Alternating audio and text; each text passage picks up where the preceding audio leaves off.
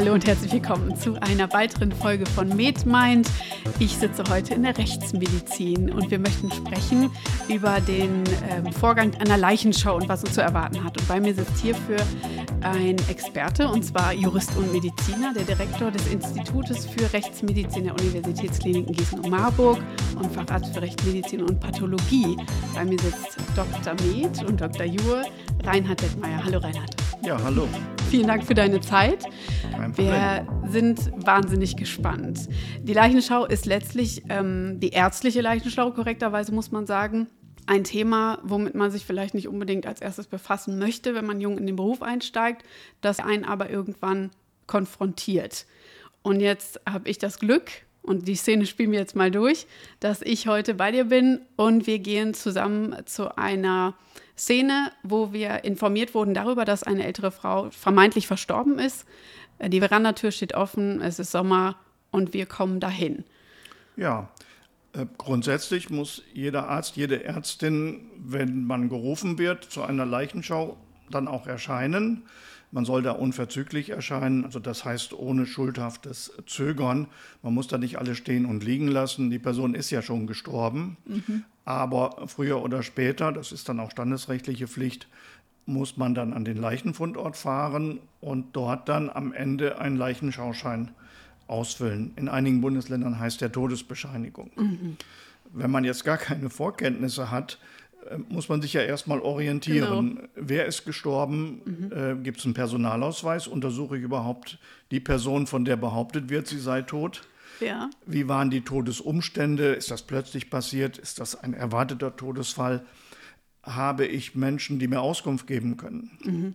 Jede Leichenschauärztin, jeder Leichenschauarzt hat ein Auskunftsrecht an Personen, die Auskunft geben können. Das können Nachbarn sein, das können Angehörige sein, es können auch vorbehandelnde Ärzte sein. Da muss man die Kolleginnen und Kollegen eben anrufen mhm. und sagen, hören Sie bitte, ich habe hier Ihre Patientin und die ist verstorben und wie ist denn da die Vorgeschichte?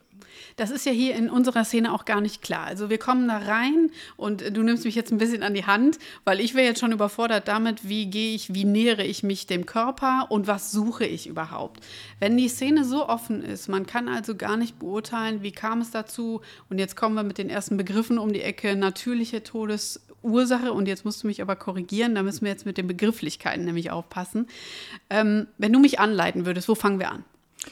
Ja, dann würde ich als erstes sagen, den Leichnam lassen wir für den Moment nochmal liegen mhm, und werfen einen Blick in die Umgebung. Mhm. Generell. Bei älteren Damen ist das weniger zu erwarten, aber ein Blick in die Umgebung lohnt sich immer. Gibt es da Tablettenpackungen? Gibt es dort etwa einen Diabetikerpass? Äh, stehen da Alkoholiker herum? Äh, gibt es irgendwo vielleicht Blutspuren, dass sich jemand verletzt hat? Mhm. Also so ein orientierender Blick ist jedenfalls schon mal ganz wichtig. Mhm. Und der nächste Schritt wäre dann, dass man äh, sich den Leichnam anschaut. Ist der regelrecht bekleidet oder entkleidet? Mhm. Äh, sitzt die Kleidung auch regelrecht? Gibt es da irgendwelche Beschädigungen der Kleidung? Und dann danach kann man sich der eigentlichen Leichenschau widmen, wobei Praktisch alle Leichenschaugesetze aller Bundesländer sehen vor, dass der Leichnam vollständig entkleidet untersucht werden muss mhm. unter Inspektion aller Körperöffnungen. Das ist eine etwas unangenehme Situation und man sollte mhm. Angehörige dann auch hinausbitten und dann die Leichenschau erst vornehmen. Und bei der Leichenschau sind dann eine ganze Reihe von Punkten einfach nur abzuarbeiten. Mhm. Das Vieles heißt, ja. Vieles ist Blickdiagnose. Mhm. Also wenn der Leichnam entkleidet ist, dann sehe ich auf einen Blick, äh, hat der Sturzverletzungen, mhm. hat der Schlagverletzungen, gibt es irgendwelche blauen Flecke, Hämatome, die nicht ins Bild passen. Gibt es Injektionsstellen, etwa in der Bauchdecke, regelmäßige Insulinspritzen, Heparinspritzen, das sehe ich. Ich sehe Narben etwa über dem Brustbein, wenn jemand eine Bypass-OP hat. Der nächste Blick ginge an die Unterschenkel, wurde da eine Vene entnommen für die Bypass-OP. Also macht die Narbe Sinn? Die Narbe macht dann mhm. Sinn, genau. Ich kann tasten, ob ich unter der Haut einen Herzschrittmacher mhm. tasten kann, ob ich einen Port tasten kann, wenn es ein Karzinompatient ist, mhm. wo Schmerzmittel gegeben wurden. Und ich kann äh, im übrigen Körper schauen nach irgendwelchen Verbänden, alten Narben. Mhm. Das hat man häufig, dass dann noch eine Appendektomie-Narbe, eine Cholecystektomie-Narbe hinzukommt. Das hilft dann äh, manchmal zur Orientierung. Man kann dann die Angehörigen mal fragen, wann ist denn die Galle rausgekommen oder wann wurde der Blinddarm entfernt. Mhm. Man sollte dann schauen nach den toten Flecken und der toten mhm. Die toten Flecke sollten jedenfalls zur Position des Leichnams passen. Also wenn jemand in Rückenlage dort liegt, dann müssen die toten Flecke auch an der Körperrückseite sein, mhm. unter Aussparung der Aufliegeflächen. Müssen wir da aufpassen, wenn wir den Leichnam jetzt bewegen würden? Kann man da nicht eventuell schon manipulativ dann tätig sein, wenn ich mir da ein, einen Blick verschaffen will von der Rückseite des Körpers? Ja, so schnell geht es dann nicht. Mhm. Also einmal kurz wenden und wieder zurück den Leichnam, da passiert noch nichts. Das müsste schon eine Umlagerung von mehreren Minuten mhm. äh, sein, manchmal sogar von Stunden. Wichtig ist nur, die Position der Leichenflecke sollte zur Auffindeposition passen. Mhm. Wir kennen etwa Fälle, wo jemand Suizid begangen hat durch Erhängen und das war den Angehörigen peinlich. Dann haben sie das Strangwerkzeug abgeschnitten und den Leichnam ins Bett gelegt und dem Arzt dann gesagt, unser Opa ist wohl an einem Herzinfarkt gestorben. Ah ja. Und insofern, das sollte zueinander passen. Mhm. Und wenn das nicht zueinander passt, wenn etwa an der Körpervorderseite Totenflecke sind, obwohl jemand in Rückenlage liegt, dann muss der Körper bewegt worden sein. Ja.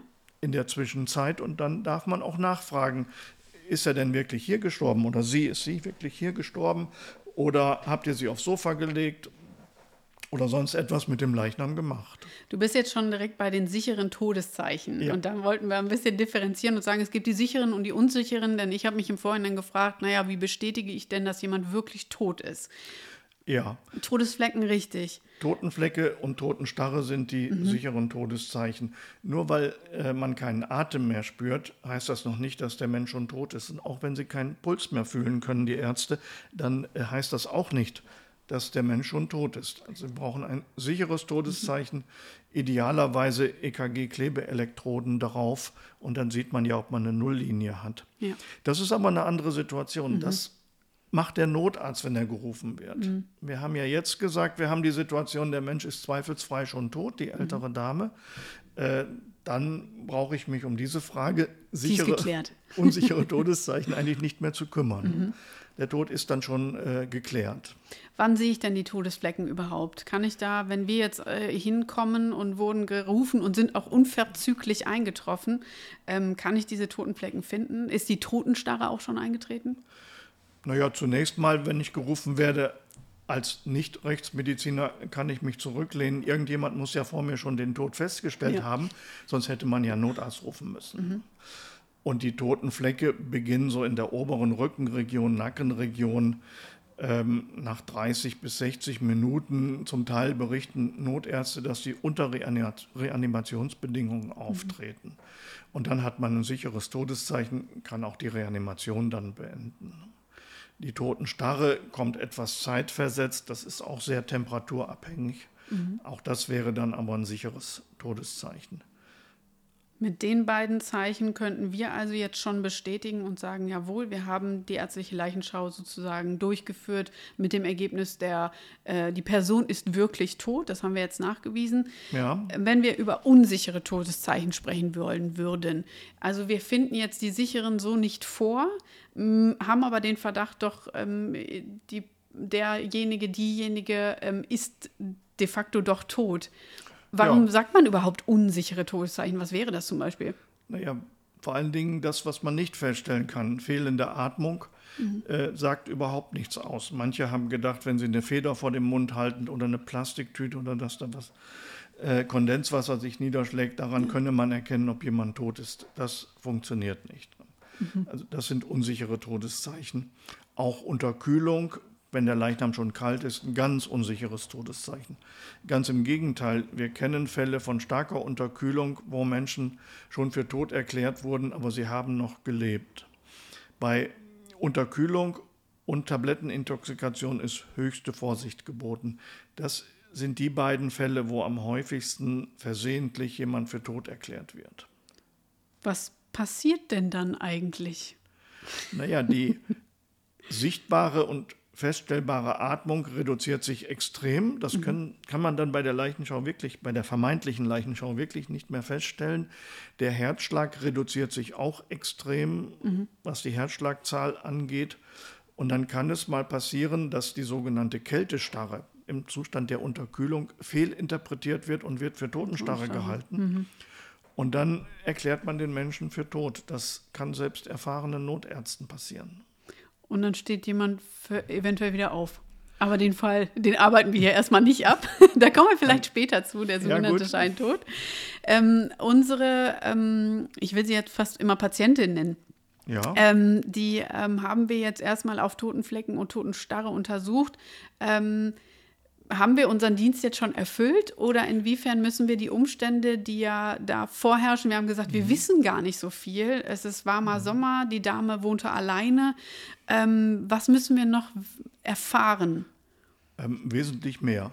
Also neben der Feststellung der Identität, das ist das eine, Name, Anschrift und so weiter, Feststellung, der Mensch ist tot, mhm. dann kommen die Daten hinzu, wann geboren, wann gestorben, ungefähr jedenfalls. Man darf auch einen Todeszeitraum angeben. Mhm. Der nächste Schritt ist ja dann, was ist denn eigentlich die Todesursache? Ja. Und da verwechseln viele Mediziner immer noch den Begriff Todesursache mit dem Begriff Todesart. Mhm. Todesursache ist das, was medizinisch wichtig ist. Herzinfarkt, Schlaganfall, Lungenembolie und so weiter, Tumorerkrankungen. Todesart ist das, was die Juristen interessiert. Natürlicher Tod, nicht natürlicher Tod, ungeklärte Todesart. Mhm. Und beides soll aber vom Leichenschauarzt geleistet werden. Er soll einerseits Angaben zur Todesursache machen, gleichzeitig soll er sich aber auch festlegen, ist das ein natürlicher Tod oder muss ich hier eventuell die Polizei informieren. Mhm. Das ist durchaus heikel, wenn man keine eindeutigen Hinweise in die eine oder in die andere Richtung hat. Mhm. Wenn ein älterer Mensch mit einer Sternotomienarbe gefunden wird, äh, dann liegt natürlich die Annahme recht nahe, dass das eine kardiale Ursache hat, also ein natürlicher Tod. Aber im Einzelfall kann auch ein Mensch getötet worden sein, der schwer herzkrank ist. Mhm. Also man muss eine Summe an Informationen haben, um dann am Ende zu sagen, ich habe keine Anhaltspunkte. Das ist ja dann der Begriff, der benutzt wird. Ich habe keine Anhaltspunkte für einen nicht natürlichen Tod und ich habe im Gegenteil genug Anhaltspunkte für einen natürlichen Tod. Mhm. Und dann kann ich den Leichenschauschein entsprechend ausfüllen. Dann wird es aber erst recht kompliziert, mhm. wenn man keine Informationen hat. Ja. Im Leichenschauschein soll ja dann eine Todesursache angegeben werden mhm. und die Ursachen, die dazu geführt haben. Mhm. Also klassisch wäre etwa äh, die Angabe akutes Rechtsherzversagen mhm. als Folge einer Lungenembolie, als Folge einer tiefen Beinvenenthrombose. Mhm. Eine klassische Kausalkette. Ja. Nur, das sieht man dem Leichnam nicht unbedingt an. Genau. Ja. Manchmal hilft es am Leichnam, die äh, Umfänge zu messen von Unterschenkel und Oberschenkel. Und wenn Sie da eine erhebliche Differenz haben, dann kann man die Verdachtsdiagnose tiefe Beinvenenthrombose ohne weiteres dann auch stellen. Mhm. Man sollte wissen, ob der Tod hochakut eingetreten ist, ob vorher Symptome auftraten, die in die eine oder andere Richtung gingen. Wenn also die Patientin vorher noch meinetwegen am Telefon gesagt hat, ich habe so Schmerzen in der Brust ausstrahlend in den linken Arm, dann ist das natürlich ein klassischer Hinweis mhm. auch auf die Todesursache. Mhm. Und viele Ärztinnen und Ärzte missverstehen vielleicht auch den Leichenschauschein. Sie müssen dort nicht etwas eintragen, äh, was hundertprozentig stimmen muss. Es ist vollkommen legitim, davor zu schreiben, Verdacht auf. Ja.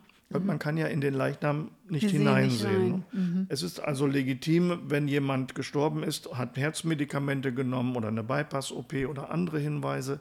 Es kann auch mal ein Ulcus ventriculi oder Ulcus duodeni sein und gleichzeitig nur wenig Totenflecke, dann hat man den Verdacht Verblut des Verblutens nach innen. Mhm. Dann schreibt man eben drauf Verdacht auf perforiertes Ulcus duodeni oder Verdacht auf Herzinfarkt. Das ist ja dann jeweils ein aus den erlangten Informationen heraus begründeter Verdacht. Ja, das macht Sinn. Und das ist das, was erwartet wird. Mhm. Mehr wird auch nicht erwartet. Das heißt, die natürlichen Todesursachen. Ja. Du musst mich immer korrigieren. Ist richtig, ja. Die ähm, würde man in gewisser Weise vor allen Dingen mit Verdacht auf gekennzeichnet ähm, eintragen. Und das wäre noch ein Fall, der jetzt für mich relativ gut handhabbar ist noch. Ähm, ja. Jetzt habe ich mir direkt gedacht, was sind denn nicht natürliche Todesursachen? Und vor allen Dingen, wie käme ich denn dazu, sowas, naja, zu überdenken, wenn ich meine Frau da vor mir liegen habe? Ja, es gibt Versuche der Definition. Bei den natürlichen Todesursachen, da wird gesagt, es handele sich um eine äh, vorbestehende innere Erkrankung, die zum Tode geführt hat, ohne jegliche rechtliche Relevanz und Einwirkung von außen. So ja. versucht man natürliche Todesursachen, natürlichen Tod zu umschreiben. Mhm. Und bei dem nicht natürlichen Tod, ähm, da wird gesagt, das sind alle Einwirkungen von außen, mhm. Unfälle, aber eben auch Suizide. Das ist aber im Einzelfall dann immer noch interpretierbar. Mhm. Nehmen wir etwa die 70-jährige Frau, die immer gesund war und sie hat einen Verkehrsunfall mit einem leichten Blechschaden. Niemand ist verletzt. Durch die Aufregung kriegt sie aber einen Herzinfarkt. Jetzt könnte man sagen, die Frau hat eine Unfallversicherung mhm. und sie stirbt an dem Herzinfarkt. Mhm. Die Angehörigen sagen, das war der Verkehrsunfall, der hat zum Herzinfarkt genau. geführt, die Versicherung muss zahlen. die Versicherung aufregend. wird sagen, sie hat einen Herzinfarkt gekriegt, rein genau. zufällig durch den Verkehrsunfall, den hätte sie auch so gekriegt mhm. und sagt, ich zahle nicht. Mhm. Daran merkt man, dass im Einzelfall die Frage natürlicher oder nicht natürlicher Tod einmal nicht leicht zu beantworten ja. ist und am Ende letztlich nur auf der Grundlage von Obduktionsergebnissen sicher beantwortet werden kann. Mhm. Unsere Patientin, die wir jetzt vorgefunden haben, da hatten wir gesagt, ähm, wir sind im Sommer, die Veranda-Tür ist offen und die Dame ist alleinstehend. Das heißt, ähm, diese, ähm, diese Leichen können ja durchaus auch nicht aufgefunden worden sein, unmittelbar nach dem Tod, sondern können da auch eine Zeit lang gelegen haben. Da spricht man dann von, darauf will ich ein bisschen hinaus, die frühen und die späten äh, Leichenveränderungen. Ja. Jetzt äh. gehen wir ein bisschen ins Eingemachte. Also, dass das nicht ganz schön wird, nehme ich jetzt vorweg. Naja. Wir gehen das mal durch. Also frühe Leichenveränderungen, was würde ich da sehen? Naja, das ganz frühe haben wir ja schon besprochen. Das sind ne? die Totenflecke. Totenflecke, Totenstarre. Mhm. Der nächste Schritt wäre eine gewisse Grünfäulnis der Bauchhaut. Das mhm. beginnt meistens links und rechts in Höhe des Unterbauches. Dann, je nach Temperatur aber, kommt es zum sogenannten Durchschlagen des Venennetzes. Dann mhm. sieht man also so dunkelgraue Linien, wo das Venennetz über die Haut dann auch erkennbar wird. Mhm. Meistens parallel kommt es zur Gasbildung durch Bakterien im Körperinneren, also auch eine gewisse Blähung des Bauches. Und dann setzt die Ablösung der Oberhaut ein. Mhm. Wenn Fliegen in der Nähe waren, hat man dann fast immer auch schon Fliegeneier ähm, und zwar an den feuchteren Stellen, etwa an den Augenwinkeln, wo die Fliegen gerne ihre Eier ablegen, in der Mundregion, in der Anogenitalregion auch. Mhm. Diese ganzen Dinge zu nutzen für eine Todeszeitbestimmung ist schon anspruchsvoller, das sollte man Rechtsmedizinern überlassen. Darauf wollte ich nämlich hinaus. Wir haben ja nämlich gar nicht darüber gesprochen. Können wir denn in dem Moment schon einen Todeszeitpunkt ausmachen, nur wenn wir da praktisch im Wohnzimmer stehen? Nee, ich würde dringend abraten von zu präzisen Angaben. Mhm. Es sei denn, äh, man hat einen Zeugen, der sagt, ja. die ist vor meinen Augen umgekippt, die mhm. Ansonsten ist das legitim, auch der Leichenschauschein sieht das vor, dass man mhm. einfach einen Todeszeitraum angibt. Ne? Mhm. Es gibt auch die Rubrik zuletzt lebend gesehen oder gehört. Mhm. Dann kann man also auch reinschreiben in der Epikrise, äh, zuletzt gelebt, dann und dann um so und so viel Uhr. Mhm. Und dann ist der Todeszeitraum eben zwischen zuletzt gelebt bis Auffinden des äh, Leichnams. Also da müssen wir uns gar nicht präzise festlegen. Nein, nein. nein. Mhm. Und der, der Rechtsmediziner einfach weil es jetzt gerade ganz spannend ist, diese Vorgänge und die, die später eintretenden Veränderungen des Körpers, die würde ich dann mit Hilfe des Rechtsmediziners insofern betrachten können, dass ich daraus wieder Rückschlüsse ziehen kann auf einen exakteren Todeszeitpunkt. Ist das richtig? Ja, man kann anhand der frühen wie späten Leichenerscheinungen eine, auch Rechtsmediziner, nur eine ungefähre Abschätzung des Todeszeitpunktes vornehmen. Mhm. Wenn die Fäulnis aber noch nicht so deutlich eingesetzt hat, also noch kein Durchschlagen des Venennetzes, noch keine Grünfäulnis, dann äh, brauchen wir weitere Informationen, vor allen mhm. Dingen Raumtemperatur, Bodentemperatur, tiefe Rektaltemperatur des Leichnams, das Körpergewicht, den Bekleidungszustand, Luftzug, trocken oder feucht, liegt der Leichnam neben einem Heizkörper etwa. Also wir brauchen eine Summe von Informationen und würden das dann in ein Todeszeitnomogramm eingeben mhm. und über diesen Weg haben wir dann eine präzisere Todeszeitschätzung. Mhm. Die ist aber nicht so gut, wie das in den Krimis immer funktioniert. Auf wollte ich hinaus. Wo dann gesagt wird, also der Tod gestern Abend so zwischen 23 und 24 Uhr. Äh, selbst wenn wir alle Informationen haben, haben wir bei der Todeszeitbestimmung eine Sicherheit von etwa 95 Prozent mit einer Abweichung aber noch von knapp plus minus drei Stunden. Mhm. Diese ähm, Vorgänge, späte, frühe Zeichen, welche, welche Zahlen muss man da ungefähr ähm, auf, ja, wissen, um zu sagen zu können, naja, die Dame liegt jetzt auch wirklich schon ein paar Tage hier. Kann man da, gibt es Zahlen, die, die man so im Kopf haben sollte? Hm, man kann es nur grob klassifizieren. Wenn Sie bei sommerlichen Temperaturen einen Leichnam haben, jemand stirbt draußen in der Natur, dann haben sie in wenigen Stunden fortgeschrittene Leichenveränderungen, die in der Wohnung äh, vielleicht zwei, drei Tage brauchen. Mhm. Also das ist, das kommt sehr auf die Situation an. Deswegen haben wir uns auch vorher einen Blick verschafft von der oder einen Eindruck genau. von der Umgebung. Es gibt aber bei Wohnungsleichen schon eine Faustformel, wenn es eine normale Wohnungstemperatur ist. Mhm. Wir messen die tiefe Rektaltemperatur und haben beispielsweise noch ähm, 30 Grad. Mhm. Dann sagt eine Faustformel, dass die normale Körpertemperatur von etwa 37 Grad zwei Stunden konstant bleibt und dann nimmt die Temperatur etwa ein Grad pro Stunde ab. Mhm. Wenn ich also bei der Patientin, bei der jetzt verstorbenen Frau 30 Grad rektal messe und ich habe eine normale Wohnungsraumtemperatur, dann mhm. wäre sie etwa neun Stunden vorher verstorben. Plus, minus zwei Stunden dann immer noch. Das ist als Faustformel sehr hilfreich. Das sagen wir als Rechtsmediziner auch am Leichenfund und dem Polizeibeamten. Mhm. Als erste Orientierung. Wir sagen dann aber auch den klassischen Krimisatz, äh, genaueres erst nach der Obduktion. weil wir eben die anderen Temperaturen auch brauchen und mhm. die anderen Informationen. Mhm. Wären wir durch mit unserer Arbeit zu dem Zeitpunkt? Ja, noch nicht ganz. Wenn die Daten für den Leichenschauschein erfasst sind, mhm. wenn der Leichnam untersucht wurde, dann muss ja die Entscheidung fallen, was gebe ich als Todesursache an. Gebe ich natürlichen Tod an, nicht natürlicher Tod oder ungeklärt. Mhm. Wenn Zweifel bestehen, dann muss ich wenigstens ungeklärt ankreuzen mhm. und dann wird automatisch die Polizei informiert, mhm. wie auch beim nicht natürlichen Tod. Ne? Und wenn es nun mal Informationen gibt, die man aber noch nicht hat, als Leichenschauärztin oder Leichenschauarzt, ja.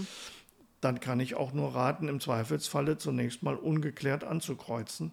Mhm. Und dann muss die Polizei eben ermitteln. Gerade im Sommer, wenn die Verandatür aufsteht, auf die Schnelle kann man kaum sagen, wurde etwas gestohlen, kann es ein Wohnungseinbruch sein. Und wir kennen als Rechtsmediziner spurenfreie Tötungsdelikte, gerade auch bei älteren herzkranken Menschen. Mhm. Wenn Sie da die Atemöffnungen für einen Moment zudrücken, mhm. dann kann das schon mal spurenfrei äh, passieren. Also das ist eine Situation, die sollte misstrauisch machen. Jetzt habe ich dich ja als Rechtsmediziner direkt dabei. Das ja, heißt. mich würde die Situation auch misstrauisch machen. Ja. Einfach wegen des freien Zutritts. Mhm. Wir haben, wenn wir gerufen werden, eine Standardfrage an die Polizei und die lautet: Gibt es Inhalts Anhaltspunkte für einen Wohnungsaufbruch, für eine Durchsuchung der Wohnung oder für eine tätliche Auseinandersetzung in der Wohnung? Mhm. Deshalb habe ich am Anfang gesagt, man muss auch das Umfeld immer mit betrachten. Ja. Bei älteren Menschen liegt die Annahme eines natürlichen Todes natürlich sehr viel näher. Mhm. Auch da gibt es Erfahrungswerte. Bis zum etwa 40. Lebensjahr überwiegen die nicht natürlichen Todesfälle. Würde also statt der 70-jährigen Frau dort eine 25-jährige Frau oder ein 25-jähriger Mann gefunden, würde man sehr viel misstrauischer sein müssen. Mhm. Ja, weil es sein. gegen die Erfahrung spricht, mhm. dass jemand in dem Alter einfach tot umkippt. Ja, das ist richtig. Wenn wir uns einigen, wir spinnen mal ein bisschen weiter. Wir haben jetzt eine, eine ungeklärte Todes-, also wir haben ungeklärt angekreuzt. Ja. Jetzt habe ich schon gesagt, du bist als Rechtsmediziner direkt dabei. Ähm, wenn wir jetzt weitermachen würden, oder wie, wie sähe denn deine Arbeit dann aus? Wie würde das Ganze hier fortlaufen? Als erstes müsste der reguläre Schau Leichenschauarzt, also die reguläre Leichenschauärztin, von allen Dingen jetzt die Finger lassen. Mhm. Keine Also ich bin Veränderungen raus. Mehr. Genau. Keine, keine Veränderungen mehr am Leichenfundort Mhm. und die Veränderungen, die gemacht wurden, kurz stichwortartig notieren. Mhm. Dann kommt ja die Polizei, dann teilt man denen das mit. Offene Verandatür, ich kenne die Frau nicht und äh, vielleicht wurde auch was gestohlen und möglicherweise liegt sie am Ende einer Treppe, vielleicht ist sie gestürzt, auch wenn äußerlich keine schweren Verletzungen da sind. Ich sehe mich nicht in der Lage, so einfach einen natürlichen Tod zu attestieren. Von Vorerkrankungen weiß ich auch nichts.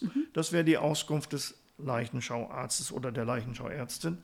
Wir als Rechtsmediziner würden uns dann auch erst zurückhalten, Ja. denn jetzt müsste die kriminaltechnische Untersuchung anfangen.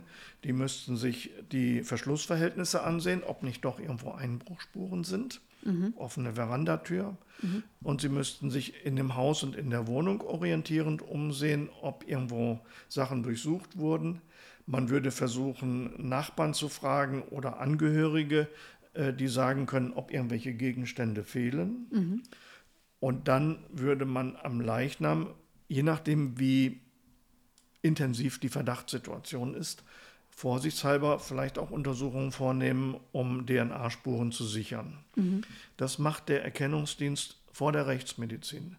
Sonst, wenn wir gleich an den Leichnam gingen, würden wir ja auch nur äh, Spuren Zerstören. zerstören oder unsere eigene DNA dort drauf verschleppen. Ähm, die ist übrigens registriert, Ah. sodass das auffallen würde. Und danach käme dann die rechtsmedizinische Untersuchung des Vor Leichnams. Ort? Soweit es geht vor Ort. Wir sind allerdings immer wieder überrascht, was wir vor Ort bei ungünstigen Lichtverhältnissen alles nicht sehen. Sodass die Leichenschau später auf dem Obduktionstisch bei gutem weißem Licht oft noch Befunde zeigt, die vor Ort gar nicht erkannt wurden. Auch nicht vom ersten Leichenschauarzt oder der ersten Leichenschauärztin. Ist auch kein Vorwurf. Das hängt mit den Lichtverhältnissen zusammen, das passiert uns auch. Und wir würden dann in gleicher Weise zunächst vorgehen und schauen, haben wir denn irgendwelche Anhaltspunkte für Gewalteinwirkungen, Sturzverletzung, Schlagverletzung.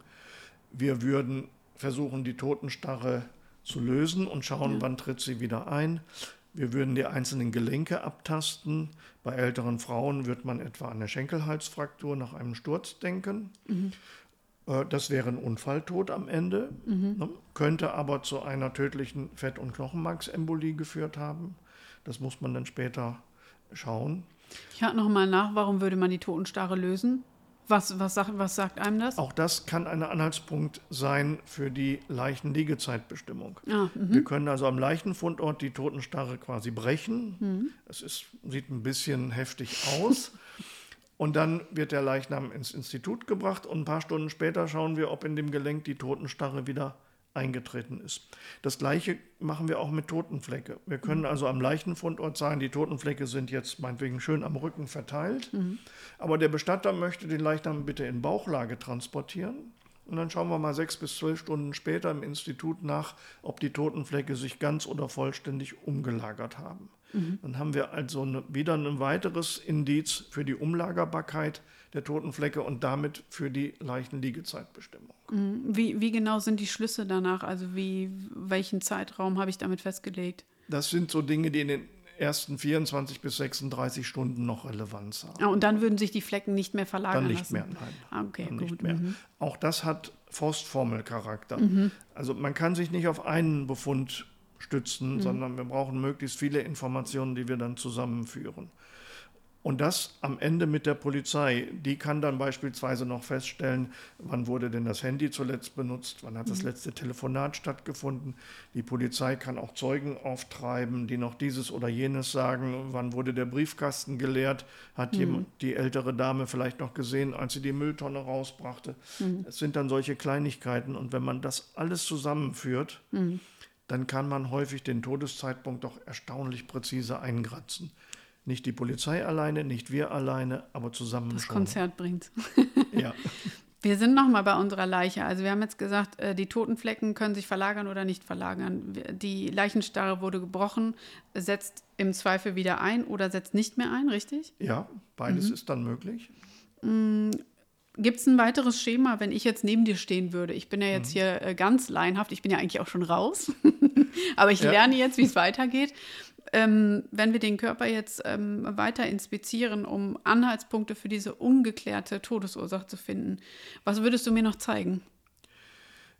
Wenn die äußeren Gewalteinwirkungen abgeklärt sind, mhm. also keine Hämatome, keine Stichverletzungen, keine Schlagverletzungen, keine Sturzverletzungen, dann bleibt ja für den nicht natürlichen Tod nur noch eine innere Ursache, etwa durch eine Intoxikation. Mhm. Wir würden dann weniger bei älteren Damen, bei älteren Herren durchaus, aber bei älteren Damen manchmal auch an eine Alkoholintoxikation denken. Ähm, man ist manchmal, wenn ich das sagen darf, überrascht, was auch in Altenheimen und Alte, Altenpflegeheimen an Alkohol konsumiert wird. Wir sehen das später, wenn die Leber doch deutlich verfettet ist bei mhm. den Obduktionen. Also daran würde man dann als nächstes denken. Mhm. Und man hat im Hinterkopf immer, ohne es auszusprechen, die Möglichkeit eines spurenfreien Tötungsdeliktes. Mhm.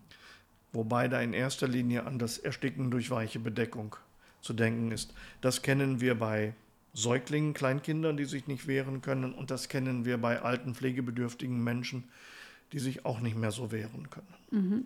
Das könnten wir also bei unserer Patientin, die jetzt auch schon betagt ist, äh, unter, unter anderem ausschließen naja, wir bräuchten jetzt die guten Lichtverhältnisse. Ja. Wenn wir mal unterstellt, es gab das Ersticken durch weiche Bedeckung, mhm. dann muss man sich sehr genau die Atemöffnungen ansehen, also auch feinste bräunliche Vertrocknung an den Nasenöffnungen, auf den Lippen gibt es Einrisse in den Mundwinkeln, mhm. gibt es und seien es kleine Einblutungen in der Schleimhaut des Mundvorhofes, mhm. wo die Zähne als Widerlager fungieren, wenn sie denn noch Zähne hat oder eine Zahnprothese getragen hat. Das sind so kleine Indizien und Befunde, die dann misstrauisch machen. Mhm. Und schließlich gibt es Verletzungen, die wir von außen gar nicht sehen können. Etwa Griffspuren an den Oberarmen, die kann man häufig von außen sehen, aber zwingend ist das nicht. Wir würden also dann erst bei besseren Lichtverhältnissen uns die Oberarme anschauen. Ja. Bei Verdachtslage, wenn das dann von der Polizei auch so gesehen wird, müssten wir dann bei der Obduktion die Oberarme präparieren. Das gleiche gilt für die Unterarme im Hinblick auf Abwehrverletzungen, mhm. etwa gegen Schläge. Und dann tauchen häufig Befunde auf, die man äußerlich überhaupt nicht sehen konnte und die ein ganz anderes Bild dann ergeben. Dann sind wir schon in der Obduktion. Dann sind wir schon in der Obduktion. Es ist halt so, dass auch die beste Leichenschauärztin oder der beste Leichenschauarzt eben nicht hineinschauen kann in den Leichnam. Richtig. Deshalb haben wir ja immer noch eine große Diskrepanz zwischen den Todesursachen, die im Leichenschauschein stehen, und den tatsächlichen Todesursachen. Mhm. Häufig bleibt es bei natürlich. Dann ist es eben die Lungenembolie statt Herzinfarkt oder statt Herzinfarkt ist es die hypertone Massenblutung mhm. oder statt hypertoner Massenblutung das rupturierte Aortenaneurysma. Mhm. Aber manchmal ist es eben dann doch eine nicht natürliche Todesursache plötzlich. Todesart, muss ich mhm. sagen. Zum Abschluss statistisch, woran ist unsere Patientin gestorben? Mit hoher Wahrscheinlichkeit eines natürlichen Todes. Mhm. Aber das macht man am Alter fest und an den fehlenden Befunden bei der äußeren Leichenschau und dass polizeilicherseits oder von den Angehörigen sonst wie kein Misstrauen irgendwie gesät wird. Aber das hilft uns ja im Einzelfall nicht mit. Das ist richtig. Ne? Niemand würde sagen, wenn die Wahrscheinlichkeit für einen natürlichen Tod 98 Prozent ist, dann, dann darf man 2 Prozent Tötungsdelikte darf man ruhig ignorieren. Ja, ist richtig. Das mhm. geht eben im Einzelfall nicht, mhm. sondern dann muss im Zweifelsfall auch mal obduziert werden. Da machen wir eine eigene Folge draus. Das ist nämlich auch nochmal ganz spannend. Und ähm, da das hier einfach eine tolle Thematik ist und sicherlich auch viele vielleicht nochmal erreicht und dieses ganze ähm, Gebiet Rechtsmedizin vielleicht nochmal ein bisschen anders beleuchtet, widmen wir uns der Sache. Herzlichen Dank, Reinhard, für deine Zeit, deine Kompetenz. Ähm, meine erste Leichenschau, virtuell zumindest, mitgemacht und ich hoffe, ihr habt auch alle viel mitgenommen. Ähm, wir freuen uns auf die Obduktionsfolge. Bis dahin alles Gute, alles Liebe. Tschüss. Ja, tschüss.